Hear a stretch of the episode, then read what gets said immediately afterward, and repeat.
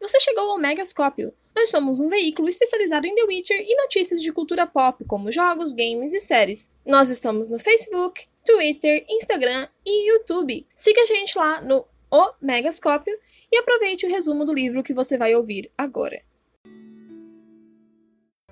Fala galera! Aqui quem fala é a Júlia e hoje estou trazendo um resumo com spoilers do livro O Sangue dos Elfos, o terceiro livro da saga de The Witcher. Lembrando que esse vídeo não substitui a experiência de leitura, então se você gostar do que ouvir, catalogue o livro. E é preciso falar que o terceiro livro é diferente dos seus dois antecessores, que tinham uma estrutura dividida em contos. O Sangue dos Elfos é o primeiro que é contado como um romance, dividido em capítulos e contando uma história unificada. Preparados? O primeiro capítulo deste livro começa estabelecendo os pesadelos da jovem Ciri. Ela sonha com o massacre de Sintra, sua cidade atacada por Nilfgaardianos, com caos e as mortes. Ela está sendo resgatada por um dos cavaleiros de sua avó, até que cai repentinamente. Em sua frente, um cavaleiro com elmo alado a encara, em meio a um mar de fogo. Ela sente medo e um desespero paralisante. E acorda em Kaer Morhen ao lado de Geralt. O bruxo tenta acalmá-la, enquanto Ciri tenta lembrar do que acontece depois, desesperada. A sua presença acalma a menina, que volta a dormir. Trocamos de perspectiva para Yaskir, que está fazendo uma apresentação para o público. Os ouvintes sabem que as músicas de Yaskir são sobre o amor de Geralt e Yennefer e sobre sua princesa prometida, Cirila de Sintra. Eles debatem se o que o bardo conta são histórias reais ou fruto da sua imaginação, relembrando os últimos eventos, os ataques de Nilfgaard, o massacre de Sintra e a batalha de Soden. Durante a confusão, Yaskir sai de fininho para um prostíbulo, Chegando lá, um homem o encontra em seu quarto e insiste em saber a verdade por trás das baladas de Yaskir, inclusive oferecendo ouro pela informação. O homem se apresenta como Riens, e Yaskir recusa suas ofertas veementemente, preparando-se para voltar aos seus afazeres. Entretanto, Riens tem outros planos. Enquanto o bardo tenta fugir, o homem usa uma magia e o paralisa, atando-o e o impedindo de gritar. Ameaçando Yasker de tortura, Riense exige que o amigo do bruxo conte tudo o que ele sabe sobre a leoazinha de Sintra, Ciri, cuja qual ele vem cantando em suas baladas. Yasker tenta convencê-lo que inventou tudo, contando meias verdades. Riense tenta forçar o bardo a contar a localização do bruxo, torturando com as cordas que o amarravam. O bardo começa a ficar desesperado, pois sabe que não vai suportar a tortura e vai acabar cedendo. Porém, um dos capangas de Riense pede silêncio e diz ter ouvido uma pessoa se aproximar.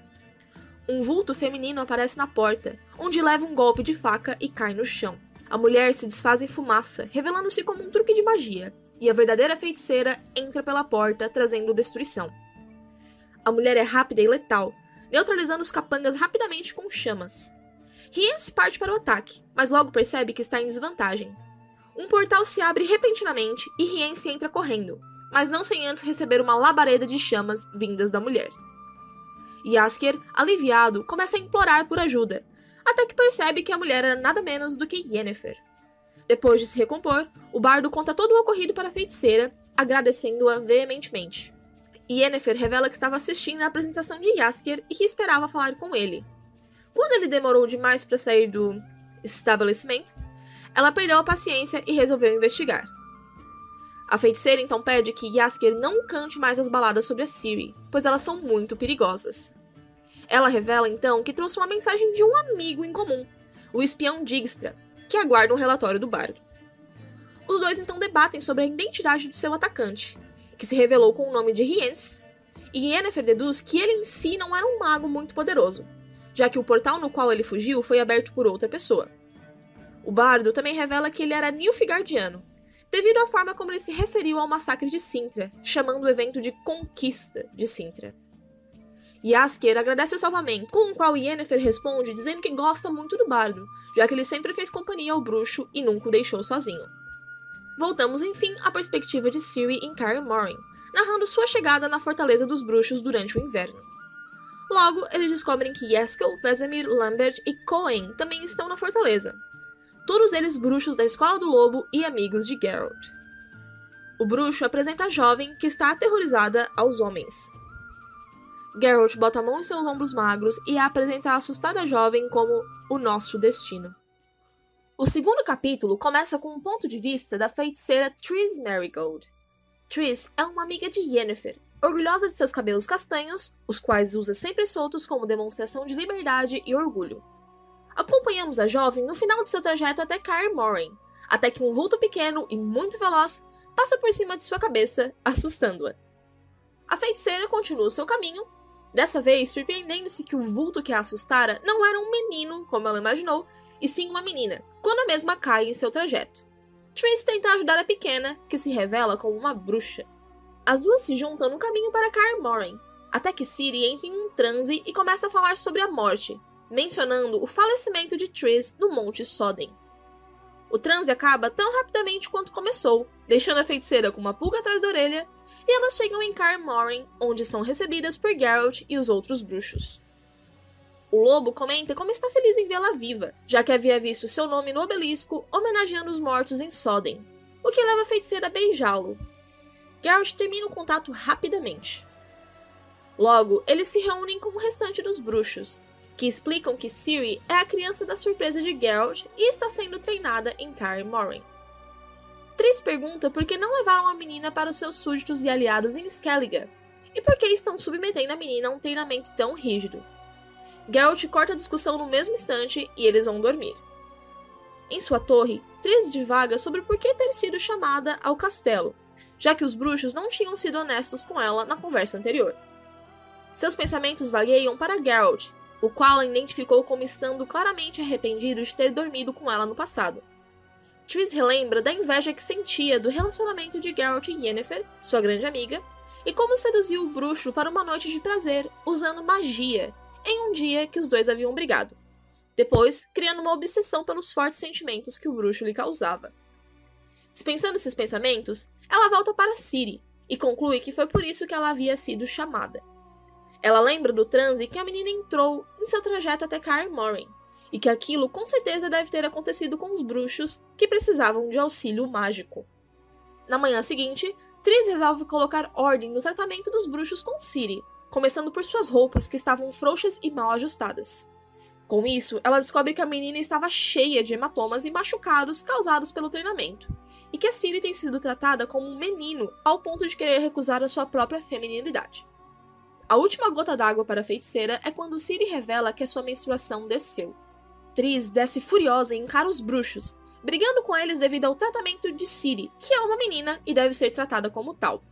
A feiticeira ensina Ciri que use um vestido de manhã para indicar que não deve treinar, pois está, em suas palavras, indisposta. Ao longo da conversa, Geralt informa que tem planos de levar a menina ao templo de Melitele para junto de Nenek.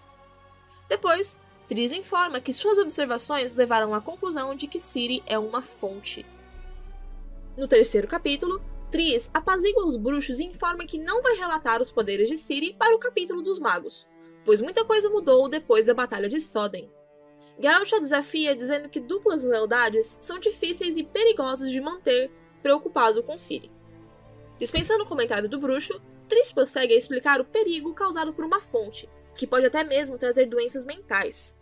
Os bruxos procedem a contar sobre os transes que Ciri teve em Kaer Morhen. A menina falava em uma voz estranha, de acontecimentos que não tinham como saber, mais de uma vez.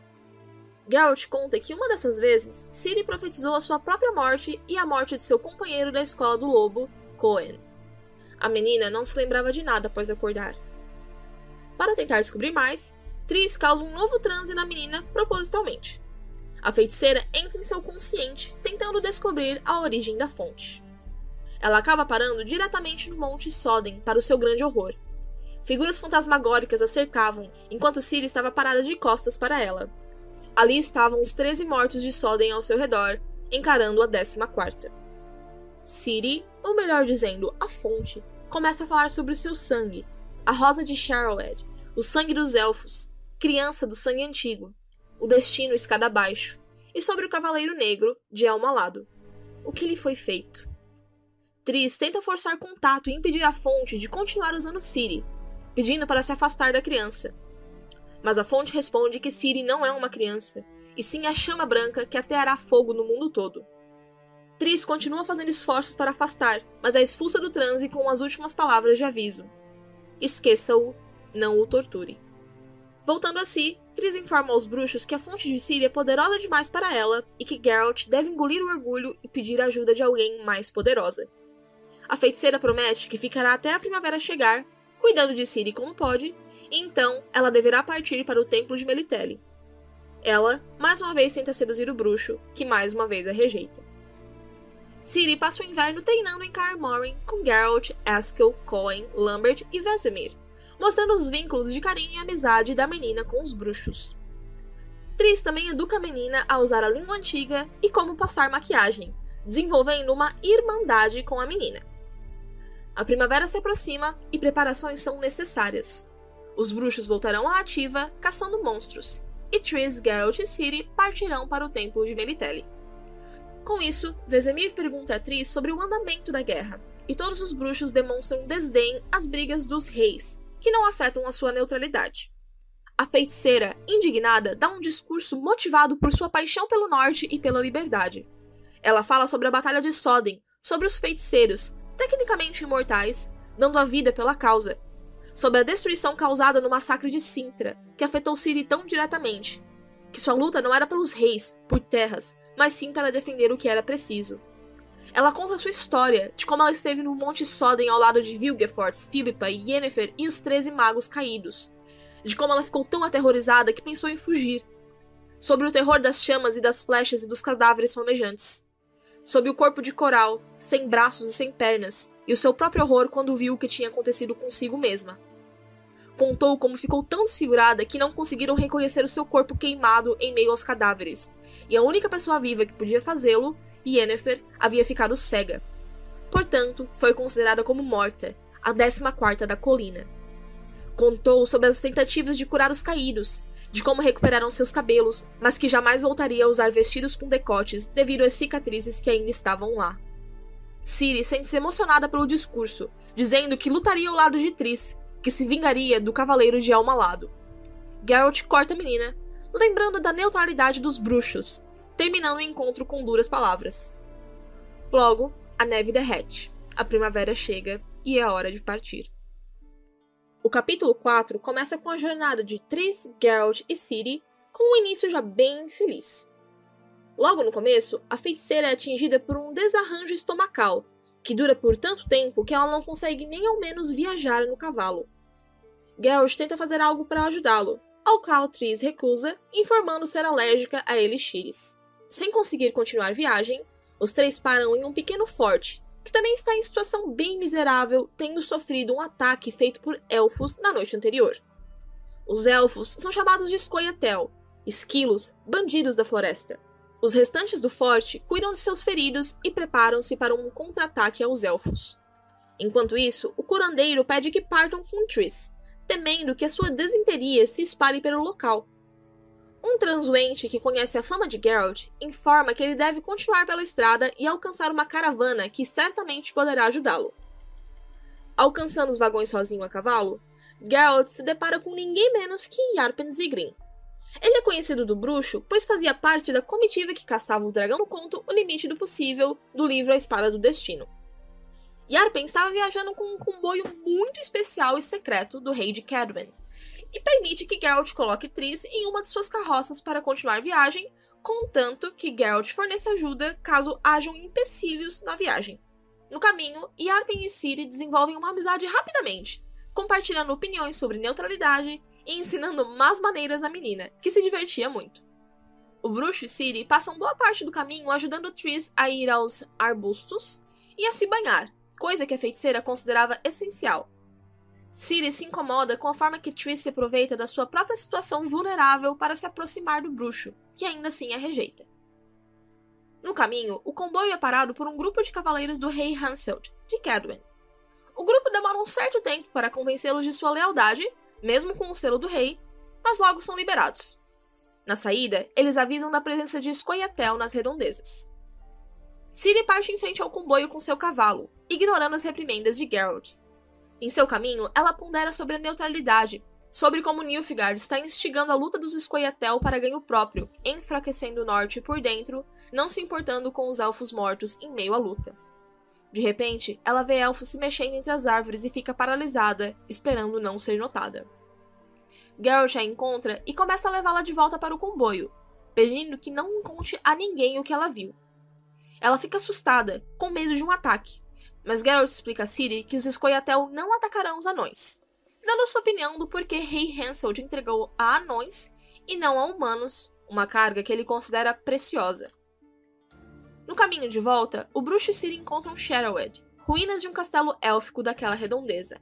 Ele conta o porquê dos Scoia'tael estarem rondando aquela região, sobre o significado de Sherrowed na luta dos elfos, sobre como as civilizações humanas foram construídas sobre as fundações dos elfos e sobre a Eliren. A Eliren, também conhecida como Elirena, que conduziu a luta dos elfos 200 anos atrás. Sobre como essa luta prejudicou toda a raça, que ao perderem seus jovens em batalha, perderam a capacidade de reprodução, assim, aos poucos acabando com a própria raça. E que Sherrowed é símbolo dessa luta. Ele mostra a rosa que sempre cresce naquele local e do seu simbolismo de vida e esperança. Ele explica que a sua neutralidade é para impedir mais massacres de jovens elfos e anões, para garantir a existência dessas raças. Ciri pega uma dessas rosas e coloca em seu casaco, cortando seu dedo. Em seu sangue, ela tem uma visão de morte no comboio. Os dois voltam correndo, encontrando um ataque à caravana. Os Coyatel estão atacando e a luta é intensa, Ciri corre e tenta ajudar Tris em meio ao caos, ainda está fraca e indefesa. Sozinha, a menina saca a própria espada para se defender, mas acaba caindo. Uma elfa parte ao ataque, mas para, olhando a rosa branca no casaco de Ciri. A Eliren! Sheralwed! grita a elfa antes de ser atingida pela espada do bruxo. Seguido ao caos, os cavaleiros de Cadwyn se aproximam da comitiva, Agora caídas as carroças, os presentes descobrem que não havia nada de importante no carregamento. Não passavam de pedras cinzentas comuns. Tudo tratava-se de uma armadilha para ver a lealdade dos anões. Pauli, um dos amigos de Yarpen, havia passado informações aos Scoia'tael e se juntado ao ataque para pegar o suposto carregamento importante. No fim, a lealdade de Yarpen ao rei de Cadwyn foi provada ao custo de vida de anões e elfos. E Arpen, desolado, pergunta: O que vocês fizeram de nós? O quinto capítulo começa com Geralt em um barco onde ele aceitou um contrato para defender os passageiros de um suposto monstro subaquático. Ele lê mais uma vez uma carta de Yennefer carregada de sarcasmo, prometendo ao seu caro amigo que o ajudaria com a fonte do seu problema. Ciri também envia uma carta do tempo, contando sobre o seu cotidiano ao lado das sacerdotisas e os seus aprendizados. Geralt pensa na saudade que já sente da jovem, mas sabe que não pode ir até ela, com medo de atrair as pessoas que querem encontrá-la.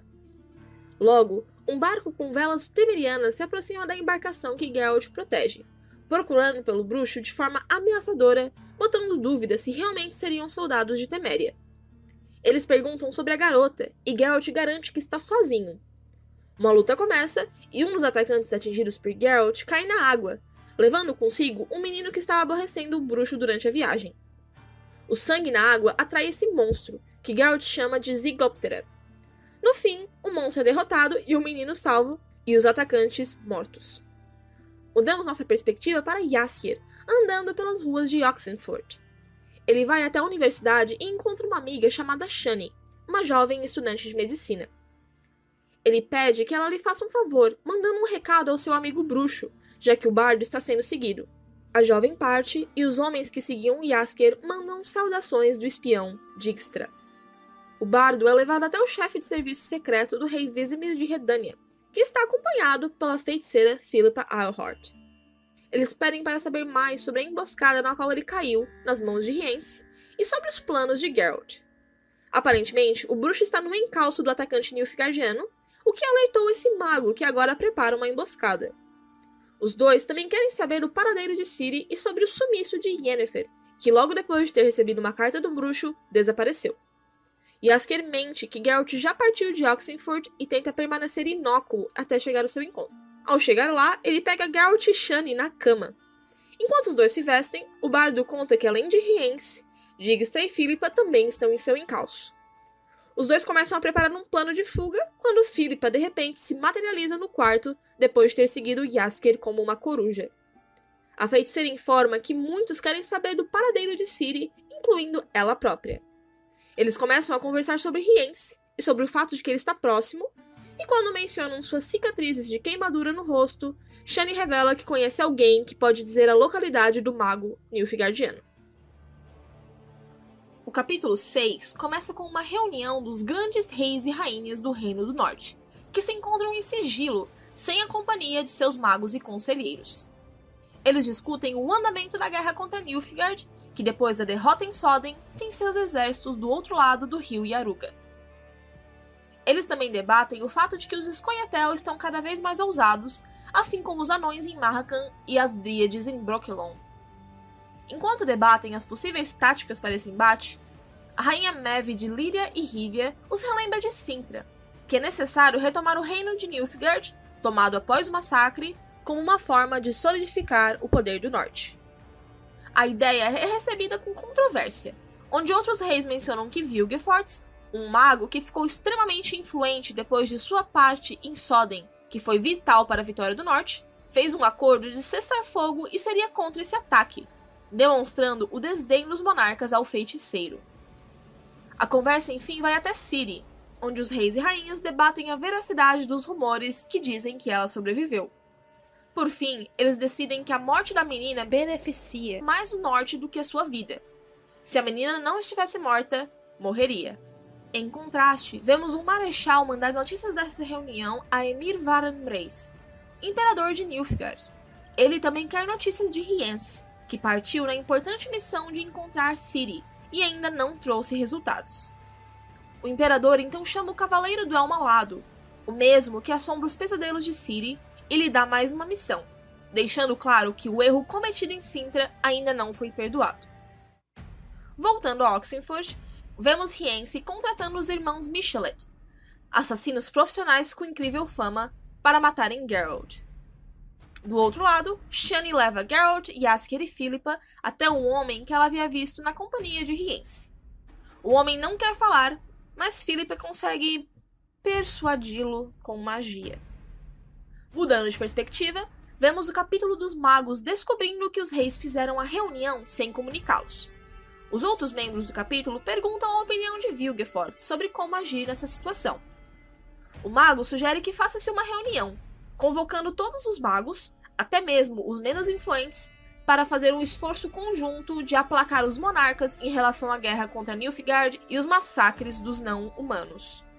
Durante a conversa, a arquimaga Tissaia de Vries observa nos aposentos de Vilgefortz vestígios de magia de localização e suspeita que ele esteja atrás de Yennefer. Voltando a Oxenford, Geralt se vê sendo seguido nas ruas.